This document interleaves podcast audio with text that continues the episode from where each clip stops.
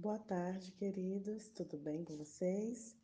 Hoje chegamos ao último versículo do capítulo 5, os, dois últimos versículos né, do capítulo 5 de Tiago, versículo 19, versículo 20. E amanhã a gente vai fazer um resumão da carta de Tiago, top 10, o que mais nós aprendemos, para a gente fixar bastante tudo que ouvimos, tudo que lemos né, e o que de fato nós queremos colocar em prática. E esses dois versículos do nosso capítulo diz assim: Meus irmãos, se algum de vocês se desviar da verdade ou se afastar de Jesus, e alguém o converter, sabei que aquele que o converte o pecador do seu caminho errado, salvará da morte a alma dele e cobrirá multidão de pecados. Eu fiquei bastante a refletir e a pensar sobre o que esses versículos queriam dizer né? Primeiro que a gente precisa fazer uma interpretação correta, porque senão a gente é, cai no erro de achar que nós podemos mudar alguém ou que nós convertemos alguém. E nós sabemos que o Espírito Santo que converte o homem do pecado, do juízo e da morte, e nós somos apenas instrumentos do Senhor para ajudar, para falar do amor dele para essas pessoas. E é sobre esse amor que eu quero compartilhar com vocês. Aqui, a ideia relevante é ir ao encontro de quem se desviou da verdade ou quem está em pecado. O amor, ele não contempla o pecado. O amor, ele conduz o ser humano a abandonar as coisas erradas. O gesto de quem se aproxima de um pecador em amor cria uma ambiência em que o pecado é destruído com mais facilidade.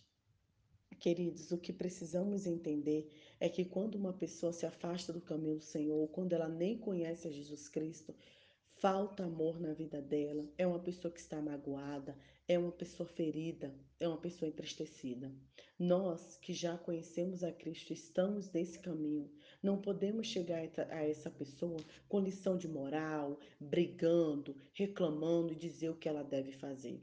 O que Tiago nos orienta é que a gente se aproxime dela em amor, que a gente compartilhe a palavra do Senhor e que a gente possa trazê-la de volta ao nosso meio. Sim, se for uma pessoa que já conhece de fato a palavra, não chegue pregando. Tudo que ela não quer ouvir são pessoas que acham que é o dono da verdade. Se você, essa pessoa já conhece os textos bíblicos, já frequentou um ambiente eclesiástico, então ame. Apenas ame. Porque quando a gente ama, olha o que diz a palavra, o pecado é destruído. Quando a gente ama, a gente abençoa. Quando a gente ama, a gente serve. E essa pessoa vê Jesus em nós e desejará retornar para o nosso meio. Então, muito cuidado. Nós não somos o dono da verdade, nós não mudamos ninguém, nós não convertemos ninguém. Nós somos instrumentos do Senhor para dizer para essa pessoa: olha, Cristo te ama. Ele não quer te ver assim. Ele quer te ajudar. Ele quer te salvar. E eu estou aqui ao seu lado para caminhar com você, para te tirar dessa, para te levar ao caminho, para ler a palavra com você. Se você não consegue orar, eu oro com você. Mas, por favor, queridos, não seja aquela pessoa chata e inconveniente que muitos dos nossos irmãos e amigos que estão afastados do Senhor não gostarão, não se sentirão à vontade de estar ao seu lado. Seja uma pessoa que ame. E amar não é aceitar. Amar não é compactuar. Amar é amar.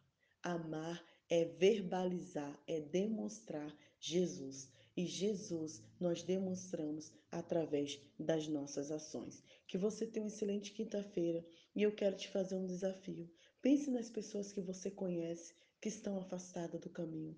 Pense nas pessoas que você conhece que estão afastadas da verdade e ore por ela. Primeiro tópico, ore por ela. Segundo, ame. Só ame. Não dê lição de moral, não queira pregar, não queira ensinar. Ame e o amor destruirá todo o pecado, toda a cadeia e fará essa pessoa retornar aos braços do Senhor Jesus Cristo. Que você tenha um excelente dia, Nai Duarte, Moçambique.